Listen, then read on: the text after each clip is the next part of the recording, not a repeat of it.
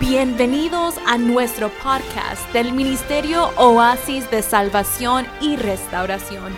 Esperamos que la palabra a continuación ministre tu vida y desafíe tu espíritu. Eh, Génesis capítulo 30.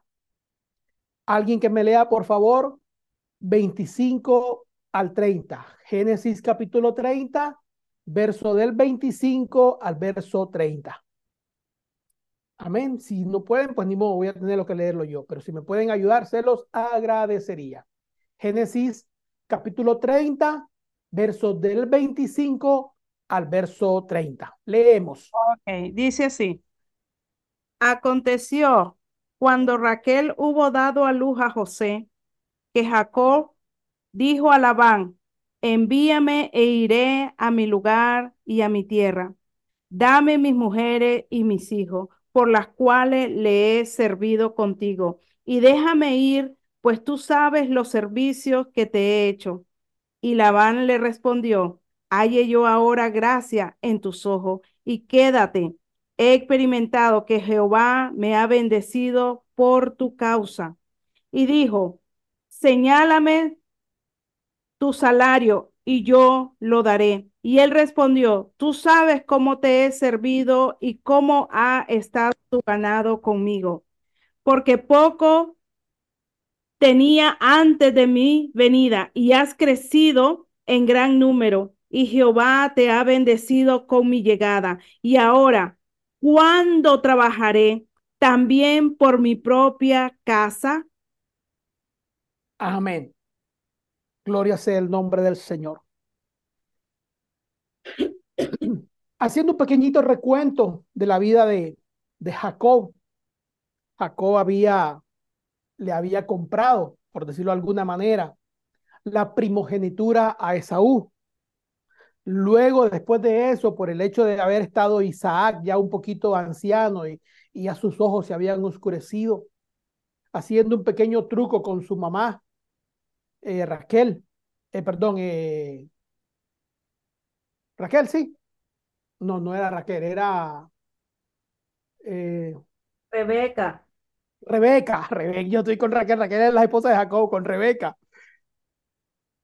Haciéndole un pequeño, pequeño truquito, le, le, le robaron la bendición a Esaú. Digamos, le, le robaron porque en realidad no le correspondía a ella. Él haciendo un pequeño truco hizo que eh, Isaac derramara la bendición sobre Jacob, cuando en realidad la bendición en, por, por hecho de, por, por asunto de primogenitura, le pertenecía a, a Esaú. Pero Dios estaba todo en sus planes, todo eso era parte del plan de Dios. Recuerden que había ya una profecía desde, desde el vientre, que el menor, que el, que el mayor iba a servir al menor. Aunque Saúl le pertenecía a la primogenitura, pero por su descuido ya Dios tenía todo eso planificado. Resulta que por, por eso Esaú había dicho, ¿sabes qué? Cuando muera mi papá, voy a matar a mi hermano. Eh, Rebeca escuchó aquello y mandó a su, a su hijo, a, su, a sus parientes. Lo mandó de regreso a donde vivía su hermano Labán. Si usted, si ha escuchado, ah, perdón, si usted ha leído la escritura un poquito, se va a dar cuenta que ese Labán a donde Jacob llegó no era muy buena gente. El tipo era muy avaro, muy avaricioso e irrespetuoso. Le recuento la historia nuevamente.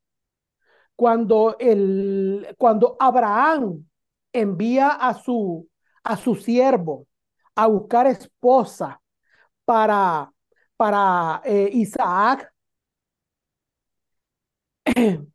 cuando él llega y está en el pozo, y ustedes ya saben la historia, esperando que entonces eh, Rebeca salió a, a, a, a, dar bebedero y se encontraron y se revelaron de que era hijo de Labán, etcétera, etcétera, etcétera. El siervo de, de Abraham puso unos brazaletes, unas cosas de oro en los brazos y le dio oro y le puso unas joyas en la nariz, costumbre de aquello entonces.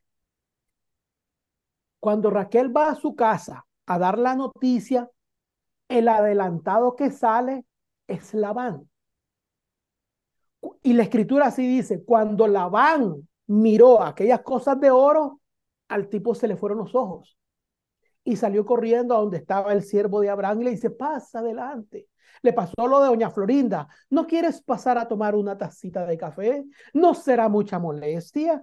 Ya le pasó lo mismito, lo mismito que le pasó a, a, a, la Florinda Mesa con el siervo. ¿Por qué? Porque el hombre era avaricioso.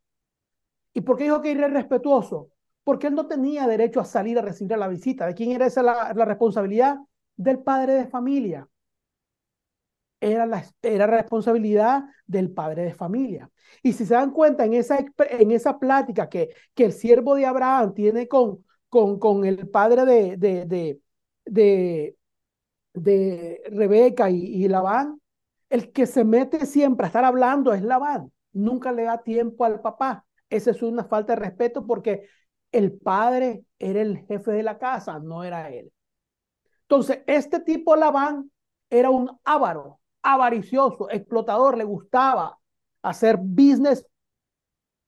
Eh, ¿cómo, dice el pastor? El pastor, eh, eh, el dominicano, ¿cómo es que dice? chanchullos. Este hombre le gustaba hacer negocios así tipo chanchullo, tipo tramposo. ¿ya? Entonces, cuando Jacob llega a trabajar a su tierra, el hombre lo hace trabajar 14 años por su esposa, porque ella le dijo, dame, yo te voy a trabajar siete años, fue el acuerdo que él hizo, yo te voy a trabajar siete años, pero dame a, Raquel por esposa. El hombre le dice, estoy ya, ok, te la voy a dar, pero le hizo trampa, lo hizo trabajar los primeros siete años y no le dio a Raquel, le dio a Lea. Ustedes ya conocen la historia. El hombre era un traposo y un vividor. Ahora, aquí se está, se está resumiendo la historia cuando llega un momento en que Jacob dice, ¿sabes qué? Ya me cansé. ¿Sabes qué? Ya, ya, ya, como diríamos popularmente, ya me llegó, ya me llegaste el copete, ya me harté. Porque el hombre se dio cuenta de que este hombre lo estaba explotando. En unos pasajes más anteriores, él dice, me ha cambiado el salario siete veces. O sea, el hombre le hacía trampa tras trampa, trampa tras trampa para poderlo, para sacarle el jugo a, a, Jacob. Entonces voy a leer nuevamente el pasaje. Dice así, en el capítulo 30, verso 25 al 30. Y aconteció cuando Raquel hubo dado a luz a José, ya era el onceavo hijo, que Jacob dijo a Labán, ¿sabes qué? Envíame. Me iré a mi lugar, a mi tierra. Ya, ¿sabes qué? Ya se cumplieron mis días en este lugar. Ya no quiero seguir más en este lugar. Dame mis, dame mis mujeres, dame mis hijos, por los cuales he servido y déjame ir, pues tú sabes los servicios que te he hecho, tú sabes cómo te he trabajado. Le ¿sabes qué? Yo no quiero seguir haciendo negocios contigo ya me llegué hasta el tope, ya me cansé. Si se dan cuenta, en estos dos primeros pasajes, en este pasaje, en estos dos primeros pasajes, Jacob solo está pidiendo dos cosas, sus mujeres y sus hijos. Aparentemente, hasta en ese momento, Jacob no tiene ni una ovejita, nada. Solo le dice, dame mis mujeres y dame mis hijos, mi esposa, porque ya tiempo que irme. Y Labán le responde, mire cómo le dice la, Labán. Halle yo ahora gracia en tus ojos. ¿Y qué le dice? Quédate. Oye, el hombre lo ha trabajado, lo ha tenido ahí 14 años trabajando. Y después que el hombre le dice, ¿sabes qué? Ya, ya, ya me quiero ir. ¿Qué le dice Labán? Quédate. Oye, todavía después que me has dado por la nuca, me has tenido 14 años aquí trabajando, ahora me dices que me quede más tiempo. Quiero cerrar, abrir un paréntesis, perdón. A ustedes que les, que les gusta escribir la nota y el tema de hoy, ¿saben cómo se llama el tema de hoy? Adrielito, si me lo puedes poner enfrente de la pantalla, te lo agradecería. Si me lo puedes poner ahí, en, si tienes el PowerPoint, me lo puedes poner. Así se llama el título de la enseñanza de hoy. Trabaja por tu propia casa. Hoy quiero con la ayuda del Señor a ver si puedo transmitir esa idea en tu poner esa esa idea, transmitir esa idea y sembrarla en tu mente y en tu corazón. Trabaja por tu propia casa. Repítalo, trabaja por tu propia casa. Por eso estoy trayendo la historia de, de, Jacob con Labán. Trabaja por tu propia casa. Eso va para ti. Eso va para, para Jaimito, hermano Jaime, allá donde usted está, trabaja para su casa. Jorgito, trabaja para tu casa. Man José, trabaje para su propia casa y después vamos a entrar en detalle lo que quiero hablar. Manuel, trabaja para tu propia casa. Mano Jaime, Arlina, Mariana, mi esposa Marisol, todos los que me escuchan, trabajen para su propia casa. En este año nos vamos a proponer trabajar para nuestra propia casa quiero ahora sembrar esa idea en su mente y después lo vamos a desarrollar. Comience este año 2024 con la mentalidad de trabajar para su casa, trabajar más enfocado para su casa. Por eso traje la historia de Jacob, porque vemos que aquí el hombre ha pasado 14 años trabajando para otros. 14 largos años trabajando para el otro. Y prácticamente lo que en estos dos pasajes, en el 25 y el 26, lo único que se demuestra que Jacob tenía en este, hasta en ese momento era solamente su esposa y sus hijos. El hombre no tenía tierra, no tenía ganado, no tenía nada. Aquí actualmente solo dice, Jacob le dice, dame mis esposas y dame mis hijos porque me voy.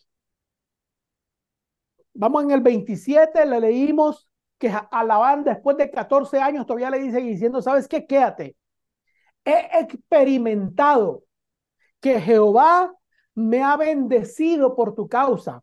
¿Usted creen que el hombre era tonto? El hombre no era nada tonto, como le digo, el hombre era astuto. Él sabe que a través del trabajo duro que Jacob había hecho, Dios lo había bendecido a él, no por su buena gente, sino por el trabajo duro que Jacob había realizado durante esos 14 años.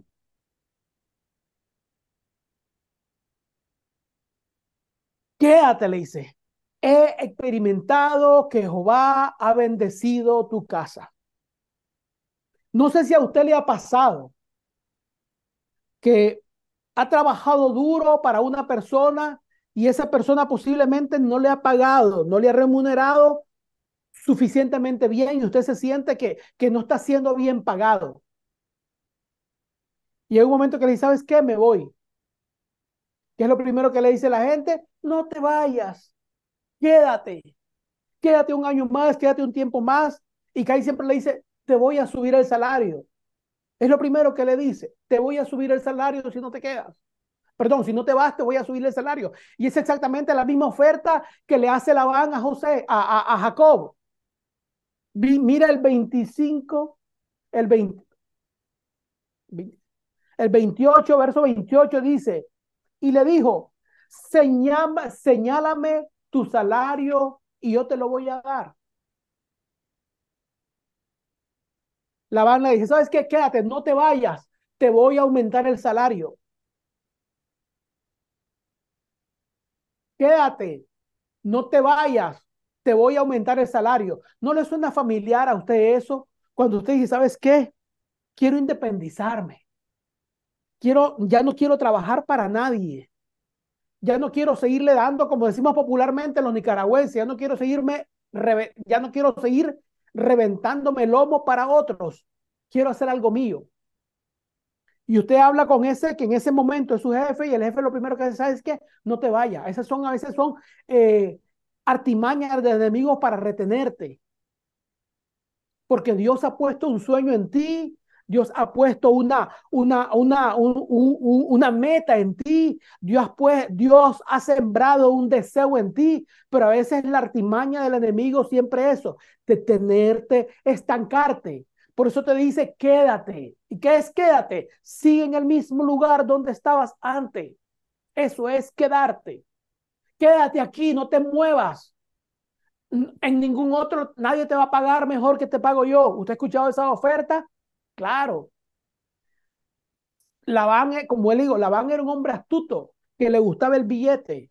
Y si tiene a alguien que le produce y le da con el poco que él le da, porque en ese entonces, si usted lee la escritura, se va a dar cuenta que eh, eh, Jacob no tenía ni salario, él trabajaba únicamente para, su, para mantener a su esposa y a sus hijos. No tenía tierra, no tenía ganado en ese entonces. En este pasaje le dice Labán, quédate y te voy a aumentar el sueldo. Vamos a ir al verso 28, al 28, al 29 y al 30, 28, 29 y 30. Jacob le responde a Labán y le dice, tú sabes cómo yo te he servido y cómo ha estado, ¿qué dice? Tu ganado conmigo. Viene Jacob y le recuerda su condición antes que él llegara a Labán y le dice, poco tenías antes de mi venida. ¿No le ha pasado así a ustedes que usted ha llegado a un lugar y ha sido de bendición? La empresa ha crecido, el lugar ha crecido, los pedidos han crecido, ¿ya? Y usted sigue en la misma condición de antes porque no ha sido muy, muy bien recompensado, porque claro, hay patrones que son muy solo para mí, solo San yo, solo venga, San venga, San venga y nunca San vaya, como dicen por ahí. Jacob le dice, porque poco tenías antes de mi venida y, y ha crecido, está hablando del ganado, y ha crecido en gran número. Y Jehová te ha bendecido con mi llegada. Mire, esto suena un poquito arrogante, pero uno como hijo de Dios debe saber cuál es su lugar, debe saber cuál es su posición y su condición. Usted debe estar seguro, cuando usted está seguro, que seguro poderlo decir claramente, como lo dijo Jacob, Dios te ha bendecido, pero por mi causa. Si Dios te ha ido bien en esta empresa, no ha sido, ha sido porque Dios te ha bendecido por mi causa. Si Dios te ha abierto puertas, no es porque eres, sino porque Dios te ha abierto puertas por mi causa. Aquí le dice Jacob, clarita, claro, claro, bien claro, más claro no se lo pudo haber dicho Jacob a Labán. Jehová te ha bendecido con mi llegada. Desde que yo llegué, Dios te ha bendecido. Desde que yo llegué, se han abierto puertas. Desde que yo llegué, y usted sabe, de que desde que usted ha llegado a ese lugar de trabajo, a esa empresa, a ese negocio, que las cosas han mejorado. Porque usted ha hecho, ha trabajado con honradez, ha trabajado con, con, con, con integridad, ha trabajado poniendo el nombre de Dios en alto. Pero ahora viene la pregunta clave que Jacob le dice a, a, a, Labán. Hasta ahora yo he trabajado estos mínimos, mínimo, 14 años, 7 por Lea, 7 por Raquel. Mínimo te he trabajado 7 años. He sido fiel y ahora, ¿sabes que A partir de la pregunta que le hace a Jacob dice, y ahora que yo he trabajado para ti, Dios te ha bendecido por mi causa, el, ganado ha crecido. Jacob le pregunta, ¿cuándo trabajaré también? ¿Por qué dice? Por mi propia casa. Lo que Jacob le está diciendo hasta el día de hoy, he trabajado para tu beneficio. Hasta el día de hoy he trabajado por tu bien, pero ¿Cuándo entonces voy a trabajar por mi propia casa? ¿Cuándo voy a comenzar a trabajar por lo mío? Jacob lo que le está diciendo a Labán es que si sigo trabajando para ti, jamás ni nunca podré construir algo para mí. Si sigo trabajando para ti, si sigo dando mis energías para ti, si sigo, si sigo dando mi sabiduría para ti, si sigo dando mi capacidad para ti, si lo sigo dando para ti, jamás ni nunca podré trabajar para lo mío. ¿Hasta cuándo trabajaré también por mi propia casa? ¿Sabes que tiene que haber un stop? Este año 2024 tenemos que comenzar con la mentalidad diferente. O sea, hasta hoy, el día de hoy, hemos sido fiel trabajando para otro, hemos, hemos esforzado para trabajar para otro y Dios ha bendecido a otros por nuestra, por nuestra causa, porque Él bendiciendo la obra de nuestras manos, bendice la obra de nuestro, de nuestro jefe. Así ha sido. Pero la pregunta es, ¿cuándo trabajaré también por mi propia casa? Entonces, esa la pregunta es la que les lanzo hoy a ustedes que me escuchan. ¿Cuándo comenzará usted a trabajar también para su propia casa? ¿Cuándo comenzará usted a trabajar para lo suyo? Ya es tiempo de que comencemos a trabajar para nuestra propia casa. Es tiempo de tomar conciencia este año 24. Esta es la primera semana. Hoy estamos en el día 7. O sea, el día de hoy, si fuera la creación, el día de hoy yo estaría descansando porque él dice que él descansó en el séptimo día, contemplar lo que había creado. Ahora, hoy, 7 de enero del año 2024, nos sentamos a meditar y a pensar, el año que pasó ya pasó, no podemos volver atrás, solo lo tenemos como experiencia, como escuela. Pero a partir de hoy es tiempo de tomar conciencia en qué invertimos el tiempo que se nos pasó hasta el día de ayer, en qué lo invertimos y cómo vamos a invertir el día de, de hoy para mañana conforme vayan pasando los días trabajamos, hemos trabajado hasta el año, hasta el día de ayer, trabajamos para otros. Es tiempo de que comencemos a, a, a, entrar conciencia de que tenemos que comenzar a edificar nuestra casa. Y nuestra casa no es solamente las cuatro paredes, vamos a verlo más adelante. O sea, usted invirtió su tiempo, los 365 días del año 2023, posiblemente lo invirtió trabajando para otros. Pero la pregunta es, ¿cuándo usted va a comenzar a trabajar para lo suyo? ¿Cuándo yo voy a comenzar a trabajar para lo mío? Mi esposa para lo suyo, mi hijo Adriel, Arlina, Abigail, Mariana que está ahí, mi suegra que está ahí, los hermanos que me están escuchando. Tal vez posiblemente, no sé ahora, pero eh, creo que el más independiente hasta que yo conozco así en el aspecto laboral ha sido hermano José, que ha trabajado pero, yo, pero el hecho de que siempre hay otras proyecciones donde uno puede, valga la redundancia, proyectarse. He trabajado haciendo esto, conduciendo. Vamos a poner el ejemplo de hermano José, pero no solo conduciendo, porque hay otras, otras áreas en las que podemos expandirnos y comenzar a pensar, ¿cómo puedo multiplicar el talento que he tenido?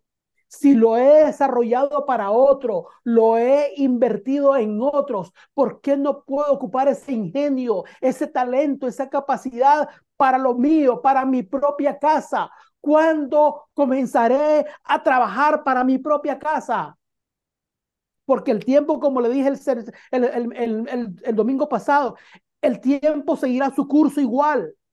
Si usted no hace nada, y Dios le da vida los 365 días del año, perdón, los 366 días, porque este año bisiesto, los 366 días del año 24 van a pasar igual. Y si usted no hace nada, el tiempo va a pasar igual. ¿En qué invirtió su tiempo? Si usted vio que el tiempo que invirtió no le dio los frutos, resultados, no va a invertir el, el tiempo en lo mismo, porque le va a dar los mismos resultados hemos ayudado, hasta el día de hoy hemos ayudado a otros, así como, como Jacob trabajó por Labán, hizo crecer la casa de Labán, hizo crecer el ganado de Labán, pero él todavía seguía en la misma condición, lo único que tenía era esposa e hijo, nada más. Y usted ha ayudado a otros, yo sé que usted ha ayudado a otros. Y esto no es cosa de, yo sé que usted ha ayudado a otros, pero ¿qué ha hecho por usted? Así con la misma fuerza con que ha trabajado para otros, ha trabajado para lo suyo. Créame, yo quisiera haber tenido muchas veces, como le digo a mi esposa, la madurez que uno tiene hoy. Escuché esto de un predicador y en realidad tiene sentido, aunque no sé si, si es un poco sabio, pero tiene sentido a veces la, el análisis. Porque a veces cuando somos jóvenes y que tenemos la energía, estoy hablando a mi esposa, perdón, estoy hablando a mis hijos, Adriel, Arlina, que me están escuchando, Mariana todavía está joven, pero estoy escuchando a los jóvenes.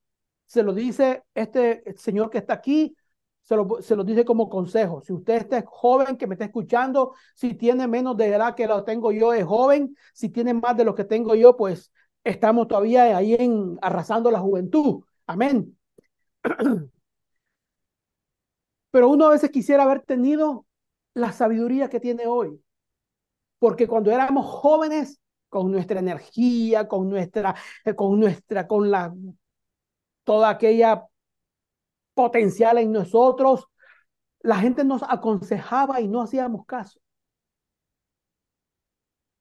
Se nos iba la vida haciendo boberías. Toda nuestra energía la gastábamos en otras cosas que muchas veces no tenían provecho. Ahora que ya hemos pasado cierta edad, quisiéramos tener esa energía cuando teníamos esa juventud para decir, ¿sabes qué? Si yo tuviera esa energía hoy, haría esto y esto y esto. Tal vez los que tienen, mano José, los que están aquí, los contemporáneos míos me, me, van a entender que a veces uno quisiera tener la fuerza que tenía cuando tenía 20, cuando tenía 22, 25, para hacer lo que uno quisiera hacer hoy que tiene 50, 60 años pero a veces nuestro cuerpo ya no nos, no nos responde como nos respondía antes. ¿Ya? Entonces, esto es un consejo. si usted invirtió su tiempo trabajando para otros, esa energía que usted tiene hoy, comience a, a planificar algo para usted.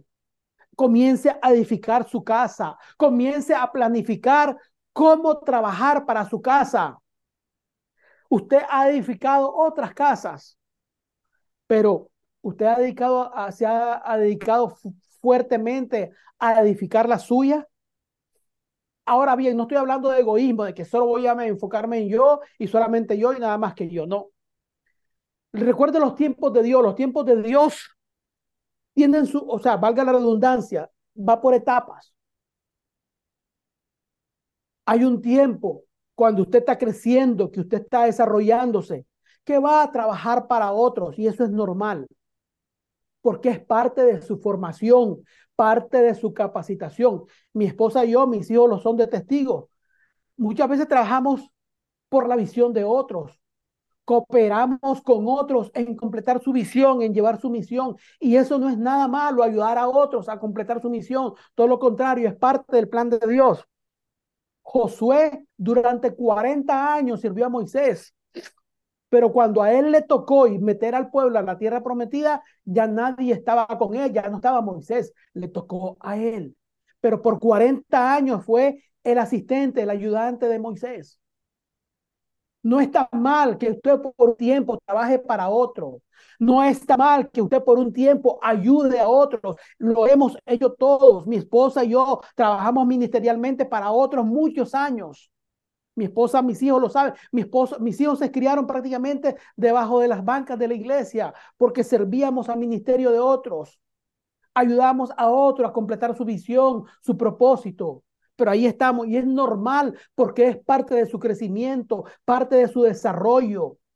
Pero llega un tiempo, cuando el tiempo de Dios se cumple, que ya usted ya debe de pensar en proyectarse a usted mismo, su visión, su propósito, completarlo en Dios. Y cuando usted se, se proponga en eso, créame que va a venir gente que le va a ayudar a usted a llegar a su, a su propósito, a llegar a cumplir su meta. Porque un tiempo usted fue así. Usted ayudó a otros. Ahora, cuando el tiempo venga, lo van a ayudar a usted. Así es el ciclo ministerial.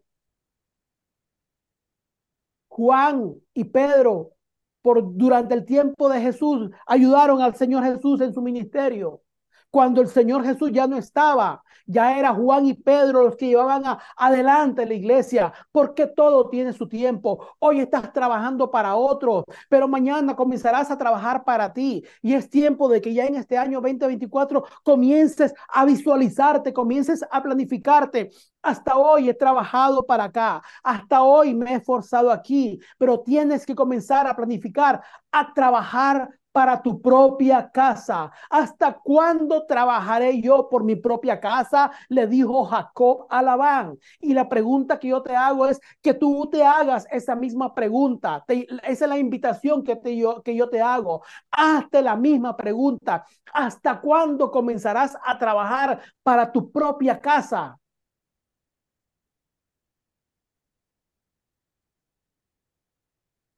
Cuando te hablo de casa, no solamente hablo de las cuatro paredes donde vives, sino de tu descendencia, tu legado, porque eso es la casa. Cuando Dios, cuando en la escritura, la mayor parte del tiempo, la mayor, el 90% de las veces, por decir un número, cuando se habla de casa, no se habla de las cuatro paredes. Se habla de tu vida, de, su, de tu descendencia, de tu legado. ¿Qué vas a dejar? Vamos a ir a segunda de Samuel 7:11 para apoyar esta idea. Usted tiene el texto ahí, segunda de Samuel, si mi hijo me ayuda, Adriel, segunda de Samuel 7:11. Segunda de Samuel 7:11, le relato así, le, le corto así la historia. David dice, yo vivo en una casa de cedro, una tremenda casota la que yo tengo, pero mi Dios está viviendo entre cortinas. Pues, ¿Cómo es posible que yo viva en casa fabricada de cedro, de buena madera, con jardines, con ventanas, con puertas, con piscina, con jacuzzi, con, terra con, cielo ras, con todo? Y Dios viviendo en una carpa. Dios, eh, David dice, voy a construirle una casa a mi Dios. Solo tuvo ese pensamiento. Solo tuvo ese pensamiento y a través de Natán Dios le habla. Y resumiéndole el cuento en este verso, verso 7, 11, segunda de Samuel, capítulo 7, verso 11, resumiéndole completamente la historia, le dice, ¿sabes qué? Dios le dice, ¿sabes qué? Desde los tiempos de, de, de, de a nadie, desde los tiempos de los jueces, yo nunca le dije a nadie que me construyeran casa. Pero ya que tú tuviste ese deseo de construirme casa, Dios le dice de esta manera, Dios le dice a David, desde el día en que puse jueces sobre el buen pueblo de Israel, yo nunca le pedí a nadie que me construyera casa. Le dice Dios a David en este verso 7:11. A ti, hablándole Dios a David, a ti te dará descanso de todos tus enemigos. Asimismo, Jehová te hace saber que Él te hará, ¿qué dice? Casa. Jehová te hace saber que Él, que Dios, te hará casa. Se da cuenta que aquí la casa no está hablando de las cuatro paredes, está hablando de la descendencia, del legado que iba a venir, que era primeramente Jacob, primeramente eh, Salomón, pero estaba hablando no de Salomón, estaba hablando de la descendencia real que es nuestro Señor Jesucristo. Te haré casa, le dice Dios se da cuenta que aquí la casa no está hablando de los, de los. Entonces, cuando usted dice voy a trabajar para mi casa, usted en realidad no es que está hablando que va a ir a comprar clavos, maderas, bloques para construir su casa. No, es la formación de su hogar. Es crear bases sólidas para la formación de su hogar, de su familia, de sus hijos, de los hijos de sus hijos. Entonces ahí, en esa edificación de su casa, es donde va todo los componentes de su casa, la provisión, el trabajo, la empresa, el negocio, eh, el legado que voy a dejar a mis hijos, tanto financieramente como, como espiritualmente. Yo tengo que comenzar a trabajar en eso, en no solamente dejarle un techo donde ellos vivan, sino también dejar un legado espiritual, que ellos puedan continuar con el temor de Dios. ¿Se acuerdan cuando Dios le habla a Abraham y le dice, yo sé, yo sé, le dice, le dice Dios Abraham, yo sé que tú te vas a procurar de que tus hijos cumplan el pacto que yo estoy haciendo contigo. Yo sé que tú te vas a esforzar y por eso es que Dios hizo el pacto con él porque Dios sabía que Abraham iba a hacer, iba a dejar eso de que se iba a preocupar para que sus hijos siguieran el temor de Dios. Entonces, cuando uno piensa en la casa, vuelvo y repito, sí, piensa en la casa física, donde dejar su familia, porque a nadie le va a gustar que su familia viva debajo de un puente. Creo que no hay ningún padre de familia que quiere que su familia viva debajo de un puente. En una, ya. Pero hay, entonces uno comienza a, planificar, a trabajar para ello, para darle una casa eh, a sus hijos, a su familia, para dejarle herencia a su esposa, a sus hijos. Entonces la pregunta es, ¿cuándo usted va a comenzar a trabajar en eso? ¿Cuándo usted va a comenzar a planificar en dejar herencia, dejarle algo a su familia? Yo escuché algo que dijo, no, yo no compro seguro de vida, porque si compro seguro de vida y me pasa algo a mí, mi esposa se va a ir y va a gastar el dinero. Señor, esa es la mentalidad con que, la que usted tiene para preparar para dejar a sus hijos. Usted no puede tener esa mentalidad. Si usted se casó para, con su esposa y sus hijos, piense que si algo sucede, déjele algo a sus hijos, déjele algo a su familia, déjele algo a construir su casa. Usted no puede pensar, no, si me muero, yo me muero y me voy, que ellos resuelvan. No, no puede pensar de esa manera. No puede pensar de esa manera que ellos resuelvan, no. Piense, eh, piense desde ya dejarle algo a sus hijos, a su esposa, a sus hijos. Por eso cuando usted edifique casa, cuando usted piense en trabajar en casa, no piense solamente en, en lo físico, en que voy a trabajar para darle a, a mis, para dejar una casa. No, piense también en lo espiritual. Usted deje un legado, un, un legado físico, también deje un legado espiritual. Recuerde que todo lo que usted tiene es herencia de Dios. Todo lo que usted tiene hasta el día de hoy, Dios se lo ha dado. Vamos a ir al Salmo 16. Acompáñeme, por favor, al Salmo 16. Salmo 16.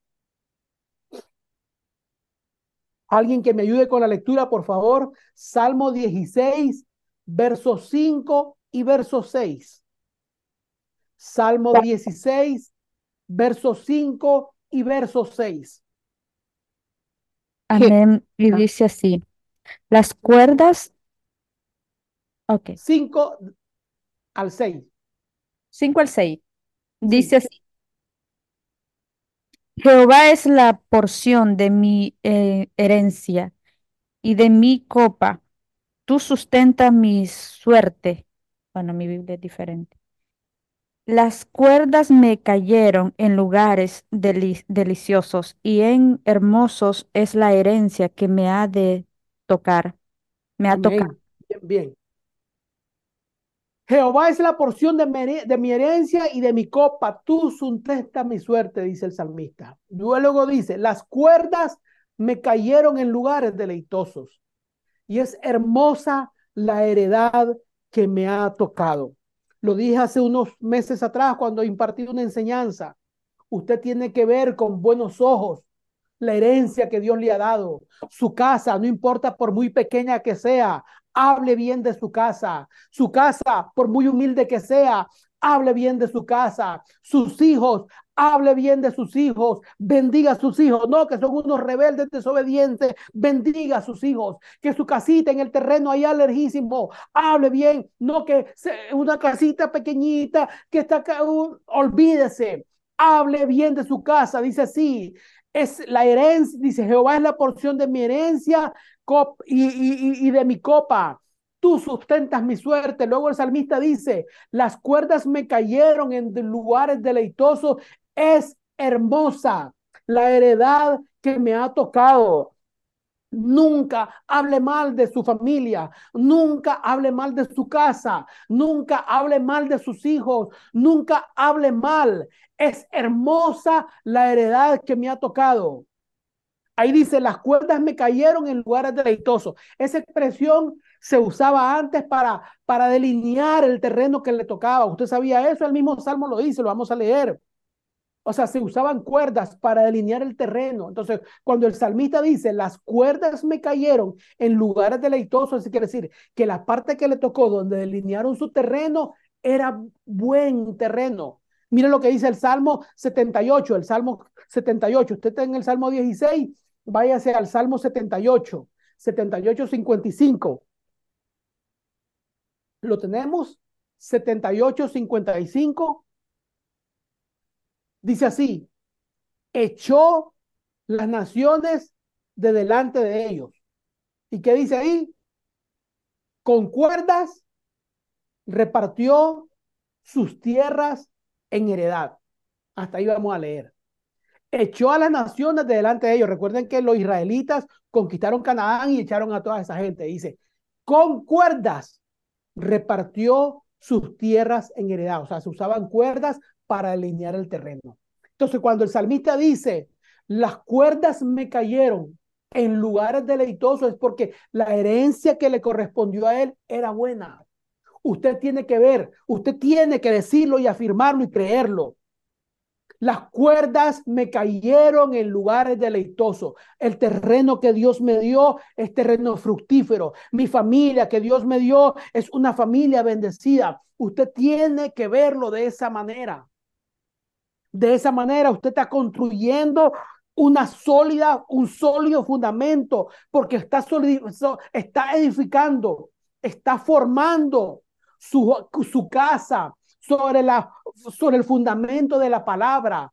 Volvemos a repetir lo que dice nuestra declaración de fe. Yo soy lo que mi Biblia dice que soy. Entonces, si la bendición de Jehová es buena sobre usted, declare la buena, aunque no lo vea con sus ojos. Es hermosa la heredad que me ha tocado. Declárelo porque de esa manera usted crea, siembra un fundamento firme sobre su familia. Pero si usted se queja de su esposa, si usted se queja de su esposo, no se queje de su esposo. Por favor, se lo digo, se lo pido. No se queje de su esposo. Amén. No se queje de su esposa. No se queje de sus hijos. No, que me tienen, usted ha escuchado a la mamá que dicen me tienen loca, pues va a terminar loca. Y que me tienen harto, pues va a terminar harta. Nunca declare el mal sobre su familia. Es hermosa la heredad que me ha tocado. Con esas declaraciones, usted comienza a formar un fundamento firme sobre su casa. Bendiga a sus hijos. No le digas que son infelices, no le digas que son eh, eh, eh, buenos para nada, no le digas que son tontos, no le digas que son que no sirven para no corte todas esas maldiciones de sobre su familia. Háblele bien, te veo prosperado, te bendigo, hijo mío, que la, que la, que la bendición que Dios ponga sobre ti te salga bien. Recuerda en el libro de números, Moisés le dice a, a, a, a, Moisés, así bendecirás a los hijos de Israel. Jehová te bendiga y te guarde. Así usted debe de bendecir a sus hijos. Jehová te bendiga y te guarde. De esa manera, usted ya está sembrando fundamento firme sobre la edificación de su casa. Nunca diga estos, estos chavalos ya me tienen harto, ojalá que se vayan, ojalá que no. Dios Jehová te bendiga y te guarde. Así, de esa manera, bendecirás a los hijos de Israel. De esa manera bendice a tu esposa, mujer virtuosa, ¿quién hallará? Por eso a veces a mi esposa nunca la encuentro. A veces tú llegas a la casa y no está. Mi esposa no está. Entonces, claro, uno se pregunta, mujer virtuosa, ¿quién hallará? Llego a la casa y no está. Amén. Es un chiste. Espero que estén riendo. Amén. Mujer virtuosa, ¿quién la hallará? Inclusive mi esposa, un, no sé, un día de esto leyó un, un, un, una, una, un proverbio también. El hombre, cada hombre dice, proclama su propia justicia, pero hombre de verdad, ¿quién lo hallará? Dice, echó a las naciones delante de ellos y con cuerdas repartió su tierra. Entonces la herencia de Dios debemos multiplicarla. Debemos enseñarla, como le dije yo el pasaje cuando Dios le dice a Abraham, yo sé que después de tu partida te procurarás, te esmerarás, te esforzarás para que tus hijos guarden mi pacto. Y eso lo hizo hasta el día de hoy. Hasta el día de hoy, los israelitas siguen guardando la señal del pacto, que es la, la circuncisión, porque no fue algo que lo tuvieron en poco. Dice Dios, yo sé que tú te esforzarás para que tus hijos después de ti cumplan el pacto. ¿Y cuál era el pacto? La señal, ¿cuál era la señal del pacto? La circuncisión. Hasta el día de hoy.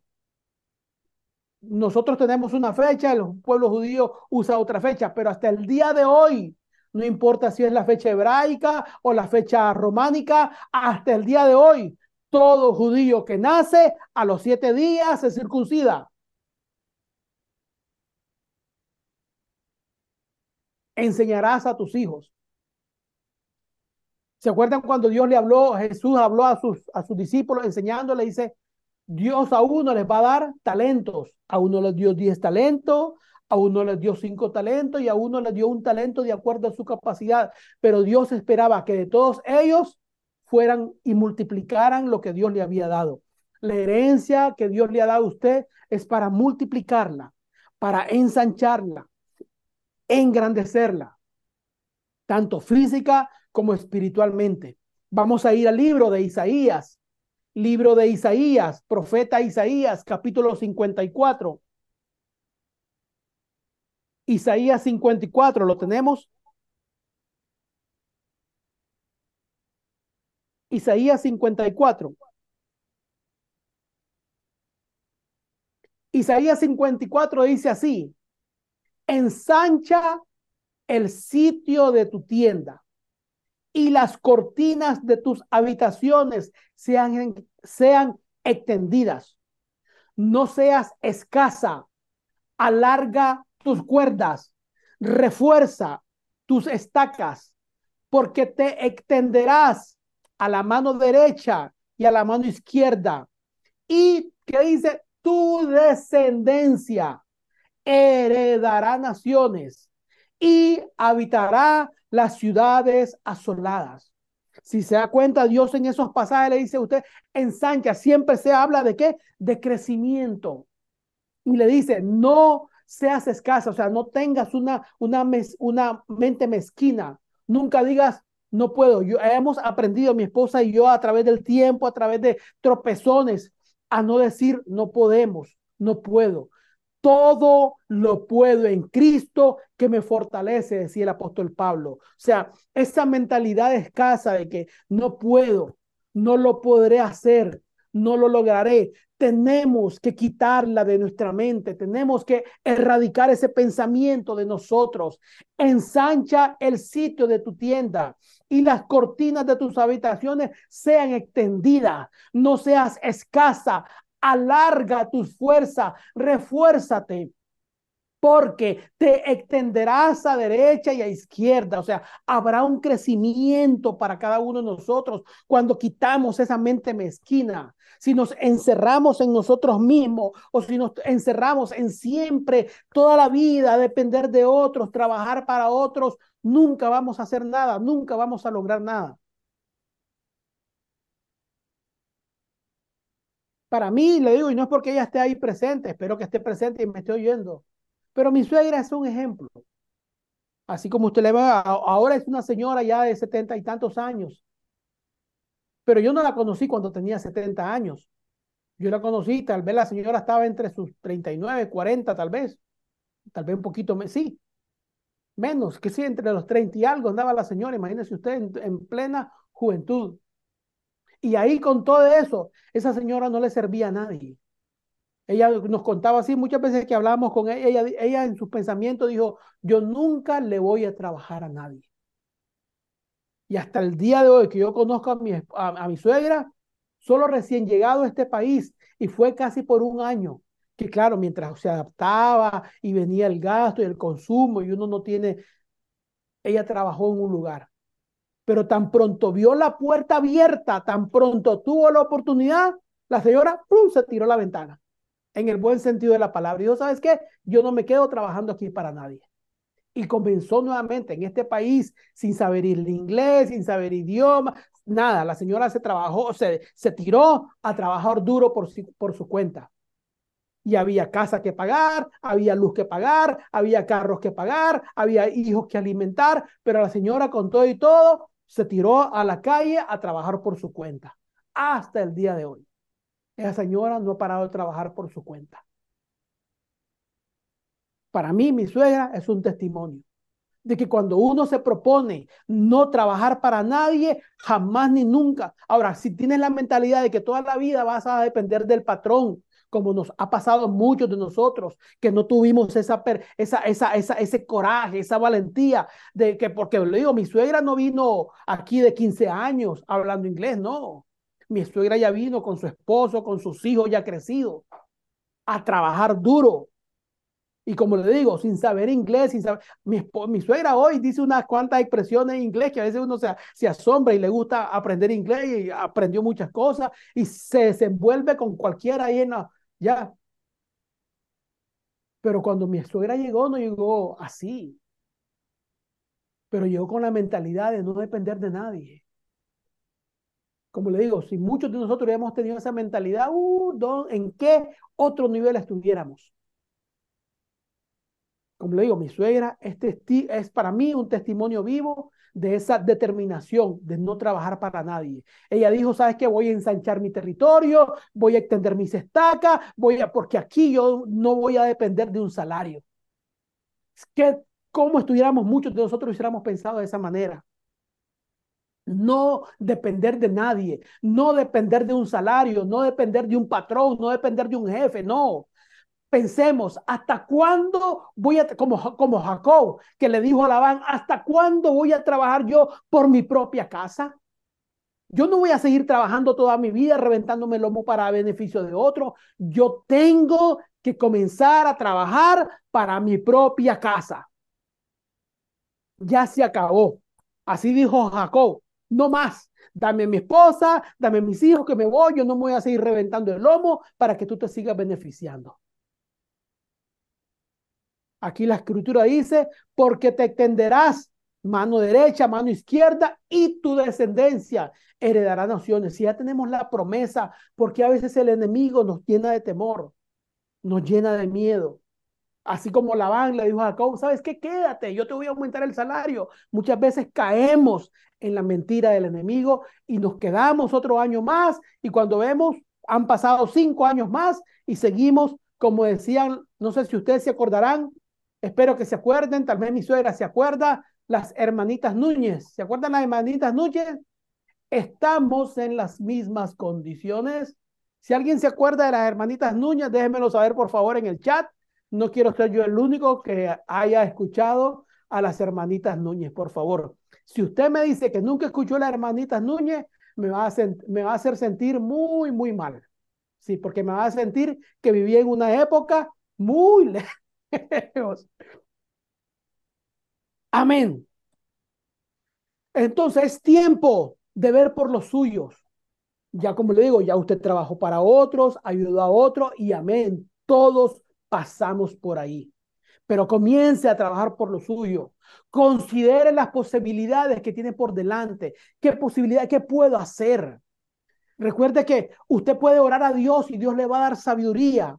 La escritura dice en el libro de Deuteronomio, no lo tengo aquí, pero es el pasaje dice, Jehová el Señor te da el poder para hacer la riqueza. En otras palabras, cuando habla que Dios te da el poder, te da la capacidad, te da las ideas, te da el ingenio, te da la, la, la, la, la, sabiduría para llevar a cabo. Pero claro, todos queremos llevar atado sin buscar la dirección del Señor. No, Oramos al Señor por apertura de puertas. Señor, abre puertas por aquí. Señor, ayúdame, dirígeme por acá. ¿Qué puedo hacer? Pídele sabiduría. Yo le voy a pedir sabiduría. Yo sé que mi esposa, mis hijos van a comenzar a pedir sabiduría a Dios para que nos dirija. ¿Qué vamos a hacer en este año 24? Porque si no hacemos nada, se nos va a ir el tiempo y estaremos, como le dije, como las hermanitas Núñez. Estamos en las mismas condiciones Nadie me contestó las hermanitas Núñez, o sea que nadie las conoce. Ya me hicieron sentir muy viejo, pero bueno, se los Solo tu suegra, tu suegra dice que ella las oía. Mi suegra. ya. Amén. Entonces dice, hay que comenzar a orar. Por eso le digo, hasta que, hasta que no tomemos la determinación como Jacob y decir, ¿hasta cuándo yo voy a trabajar para lo mío? ¿Hasta cuándo yo voy a trabajar para mi casa? Si no tomo esa determinación, seguiré trabajando para otros, enriqueciendo a Labán, trabajando para Labán, haciendo que el, que el ganado de Labán crezca y yo no tener ni una vaca donde ordeñarle, no tener nada.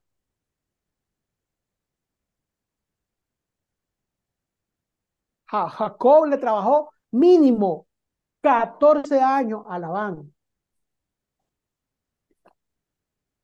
Y al final solo tenía esposa e hijos.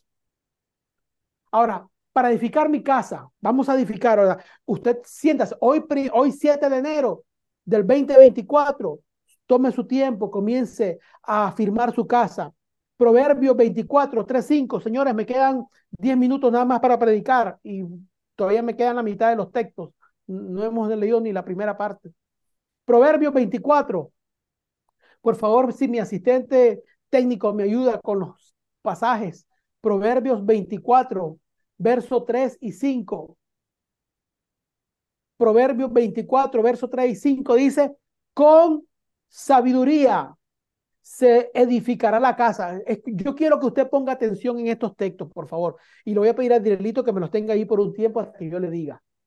La escritura dice, Proverbios 24, 3 y 5 dice, con sabiduría se edificará la casa y con prudencia se afirmará. Se necesita sabiduría y se necesita prudencia. Ahora bien, miren lo que, lo que dice el próximo texto. Y conciencia se llenarán las cámaras de todo bien preciado, agradable. El verso 5 dice así, el hombre sabio, estamos hablando del hombre como género humano, aquí hablando de hombre y mujer, aquí no es hombre masculino, es el género humano. El hombre sabio, el hombre, entienda el hombre sabio es fuerte y de pujante vigor el hombre docto. Quiero hablar con cada uno de los textos, por eso le digo, no me lo quite de ahí. Con sabiduría se edificará la casa. Todos necesitamos sabiduría para edificar una casa. No se, no se, no se, no se edifica con sentimientos, no se edifica con emociones, se edifica con sabiduría. ¿Qué es sabiduría? ¿Qué es sabiduría? Yo lo voy a definir para que usted sepa lo que es sabiduría de la siguiente manera. La sabiduría es la suma, es la combinación de el conocimiento con la experiencia.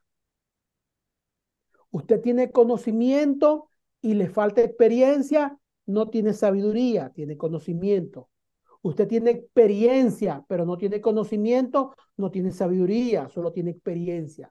Cuando usted combina las dos, es cuando se forma la sabiduría, porque usted saca lo mejor del conocimiento y de la, y, de la experiencia.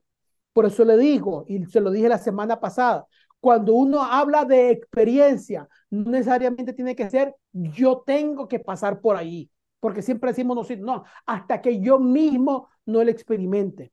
La, el, la semana pasada hablamos del proverbista que dijo, vi a la hormiga, dice, no, perdón, vi la casa del perezoso, como la hierba había crecido, como la, la, el cerco se le estaba cayendo, el techo se le venía abajo, la casa del perezoso se le estaba derrumbando. Y dice el proverbista, y vi y tomé consejo. ¿Qué quiere decir esa expresión? Y vi y tomé consejo.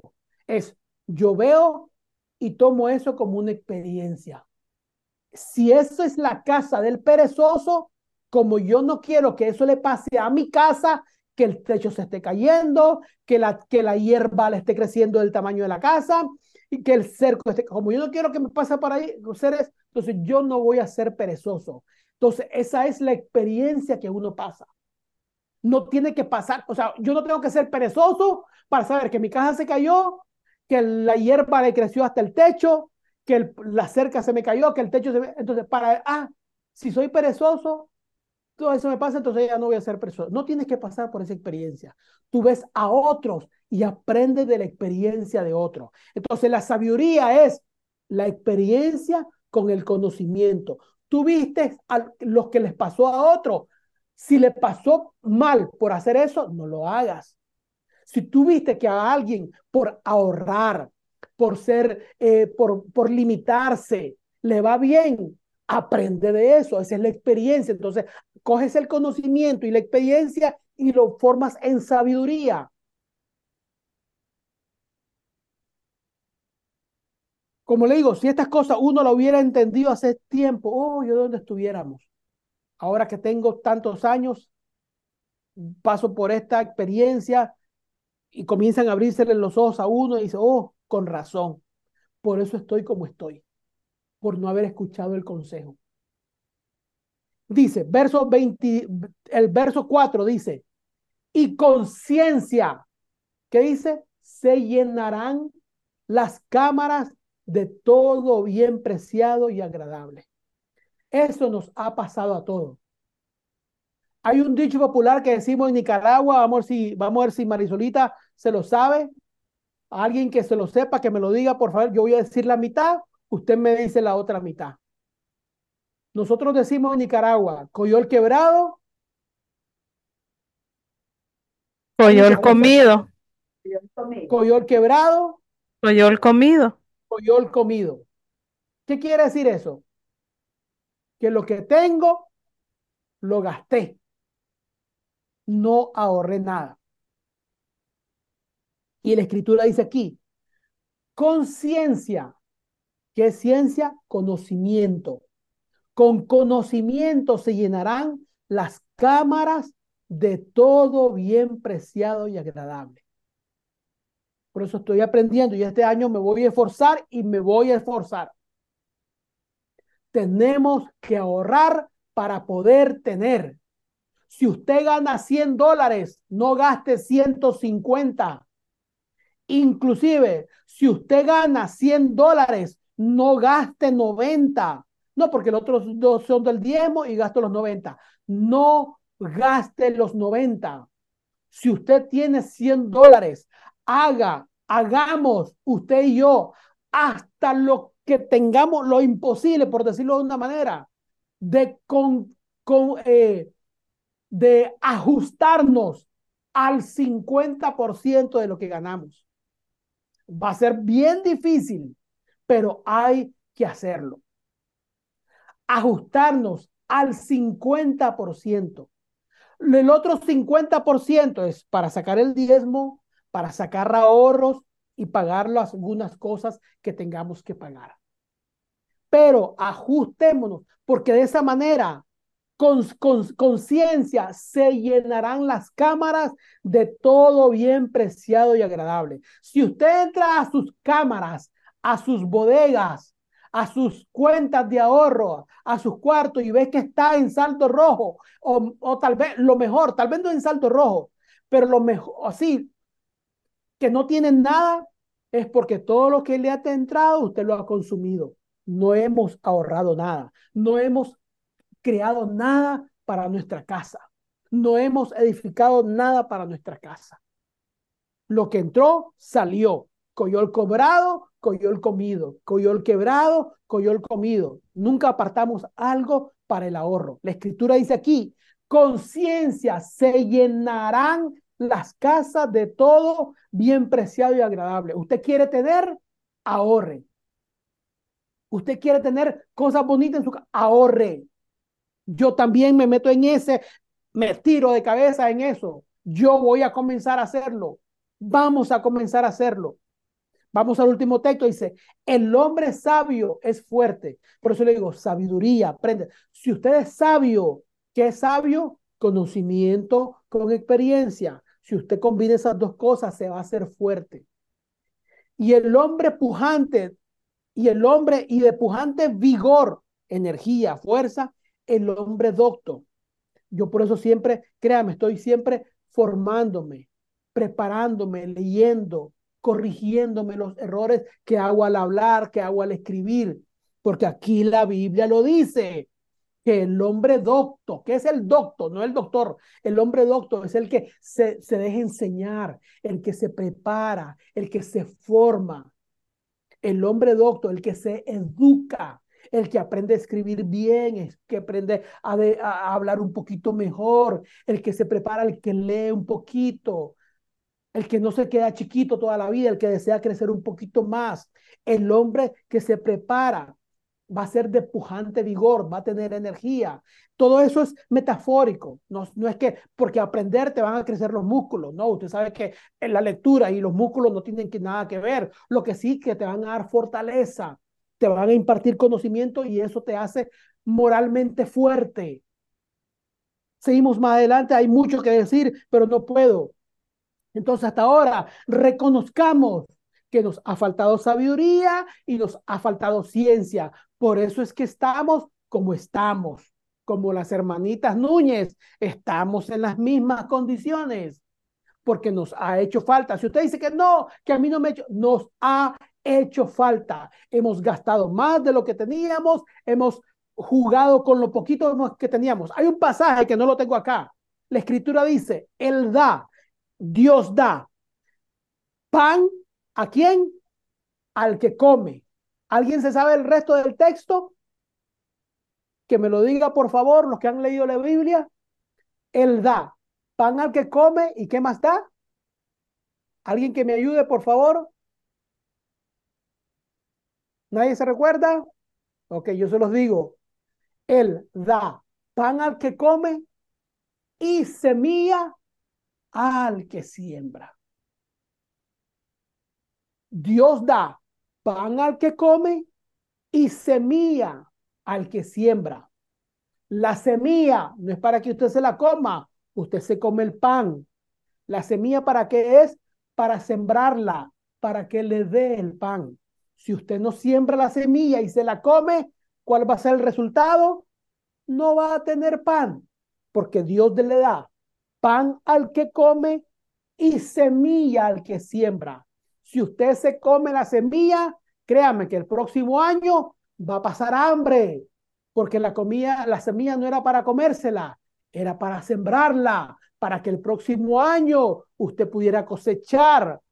La escritura dice en segunda de Timoteo, no lo tengo tampoco aquí, segunda de Timoteo 2, dice así, el labrador para poder trabajar, disfrutar del fruto, para poder comerse el fruto, tiene que trabajar primero. O sea, si usted no trabaja en ahorrar, en limitarse, el año 2024 también le va a ir mal. No puede hacer, no puede cometer, no podemos cometer los mismos errores del 2024. Este año 2024 vamos a ahorrar.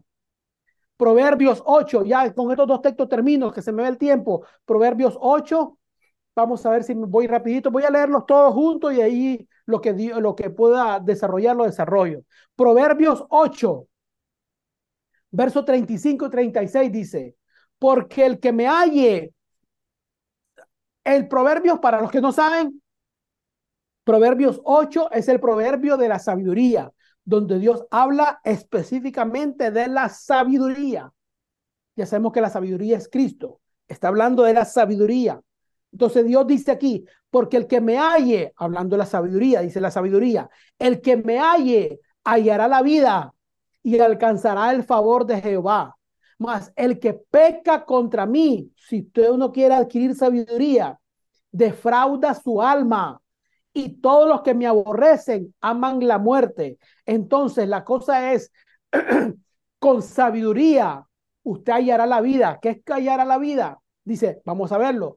Con sabiduría hallará la vida, pero si usted rechaza la sabiduría, le irá que lo contrario a la, a la vida que es la muerte. En otras palabras, si usted quiere sabiduría, le va a ir bien. Si usted rechaza la sabiduría, le va a ir mal.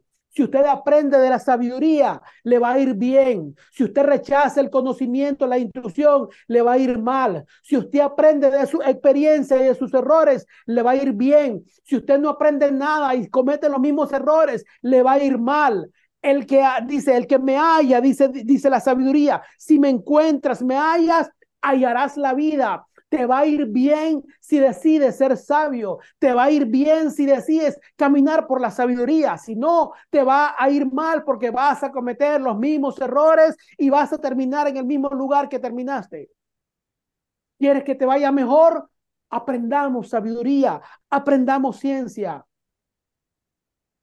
Si por, si por no ahorrar ni 10 pesos terminé el año 2023 pelado como un huevito así, nada, pelón, pelón, pelón, pelado. ¿Quién te peló? Usted termine la frase. Pelón, pelado, ¿quién te peló? Termine la frase usted. Si usted terminó así, sin nada en el bolsillo, yo no quiero, no, no, la única manera de que no termine así el 2024 es comenzando desde ya a sembrar un poquito hoy, sembrar un poquito, sembrar un poquito, sembrar un poquito, Cómase el pan, pero siempre la semilla. Cómase el pan, pero siempre deje semilla. No se coma todo. No coy el quebrado, coyó el comido, ya no más, no. Ahorre, apréndase a obtener. Estamos. Y ahí, como le digo yo, también yo me tiro de cabeza. Proverbios 21.5, y ya con este término. Proverbios 21.5. No, me falta uno más. Proverbios 21.5 dice, los pensamientos del diligente ciertamente tienden a qué? A la abundancia. Los pensamientos, por eso le digo, analice sus cosas, analice sus mentes, analice sus ideas, proyectese, planifique, escriba algo, pero haga algo. No se quede sentado ahí, como dice mi esposa, rascándose la barriga, esperando que el tiempo pase. No, haga algo.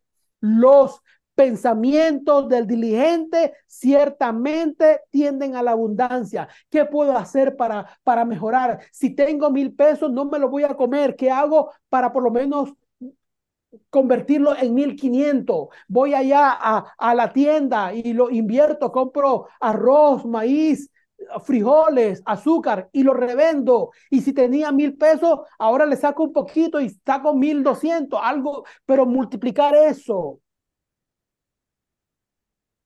No, con mil pesos, porque cuando uno dice, ah, tengo mil pesos, gastamos el zapato más caro, la camisa más cara, y en tres cositas se me fueron los mil pesos.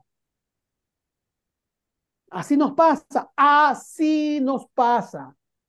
Nos llegan mil pesos y no nos conformamos con el zapato de Payless Shoes. ¿Se acuerdan cuando existía Payless Shoes? No sé si allá en Nicaragua hay Payless Shoes, aquí habían Payless Shoes. No queremos Payless Shoes. Queremos un Nike, queremos un Michael Jordan, queremos un, no sé cuáles son las marcas. Bueno, usted sabrá las mejores marcas, pero no queremos zapato barato, nos vamos al que nos cuesta 70, 80 pesos.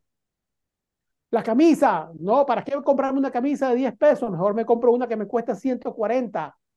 Y así, cuando usted se da cuenta, se le fueron los mil pesos en comprar nada. Pero si hubiéramos aprendido de ciencia de que en vez de gastar los mil, cojo esos mil y como digo, voy, compro arroz, frijoles, azúcar, aceite y lo revendo, no subiéndole mucho el precio, pero subiéndole un poquito y tal vez al final cuando yo rejunte todo ya tengo 1250. Oye, en vez de gastar los mil, le gané 1250 y así voy viendo. Porque con sabiduría, con ciencia, dice, se llenan las cámaras de todo bien. Pero si usted los mil pesos se los comió, estamos ahí fregados. Salmo 112, Salmo 112. Ayúdame, Adrielito, por favor. Salmo 112. Dice así, bienaventurado el hombre que teme a Jehová y en sus mandamientos se deleita en gran manera. Su descendencia, su casa, su familia, su, su, su, su legado será poderoso en la, en la tierra. La generación, su familia, sus hijos, los hijos de sus hijos. Cuando usted tiene una, una vida, una, una casa bien firme, la generación de los rectos será bendita porque usted la edificó con sabiduría. Usted la edificó. Aprendamos, aprendamos a edificar nuestra casa con sabiduría. Ya termino con esto. Ahora sí lo termino. Job 22. Este es el último texto. Ahora sí, porque ya me pasé hora y cuarto. Job 22. Si te volvieres al omnipotente, o sea, si miras a Dios, si buscas a Dios, serás edificado. ¿Cómo serás qué? Edificado. Entonces Dios me va a hacer de mí una casa de cinco. No, no estoy hablando de la casa material, te está hablando de tu descendencia. Serás edificado. Y dice, si, si volvieras al omnipotente, que dice Job 22, 23, si te volvieres al omnipotente, serás edificado y alejarás de tu tienda, ¿qué dice? La aflicción. Alejarás de qué? De tu tienda. ¿Qué es tu tienda? Tu casa. Ahí sí está hablando de la casa física. Ah, eh, eh, alejarás de tu tienda la aflicción. Determinarás una cosa y te será firme. Así como le dije la, la experiencia con mi suegra. Mi suegra a lo mejor ella sin saberlo mucho, sí, sin, sin meditarlo mucho, pero ella así lo hizo. Se determinó en no trabajar para nadie. Determinó una cosa y te será firme, dice. Y mi suegra se mantuvo firme hasta el día de hoy. Y sobre tus caminos resplandecerá la luz. Cuando tomamos esa determinación, se nos abren puertas para bien, se nos abren oportunidades. Pero si estamos siempre washiwashi, como dice la escritura, el hombre de doble, de doble ánimo es inconstante en todos sus caminos. Si seguimos así, que hoy sí, que mañana no, que un pasito para adelante y otro para atrás, que sí, que no, que yo chaparrón. Si seguimos toda la vida así, a la bing, a la bing, a la bing, bomba, ¿quién será? ¿Será yo? ¿Será él? ¿Quién Si seguimos así de esa manera, nunca podremos avanzar. Determinarás. Nos falta determinación entonces aprendamos a ser determinados, que sea nuestro sí sí y nuestro no sea no. Determinarás a sí mismo una cosa y te será firme. Y sobre, como tomaste la determinación, dice, y sobre tus caminos, entonces podrás ver la luz. Si seguimos siendo washi siempre nos va a cubrir las tinieblas. Las tinieblas, escasez, muchas veces, limitaciones. Entonces la pregunta se la vuelvo a hacer. ¿Qué va a hacer usted en este año 2024 para trabajar, para edificar su casa? Comencemos a cambiar nuestra mente, nuestras, nuestras costumbres, nuestros hábitos. Aprendamos.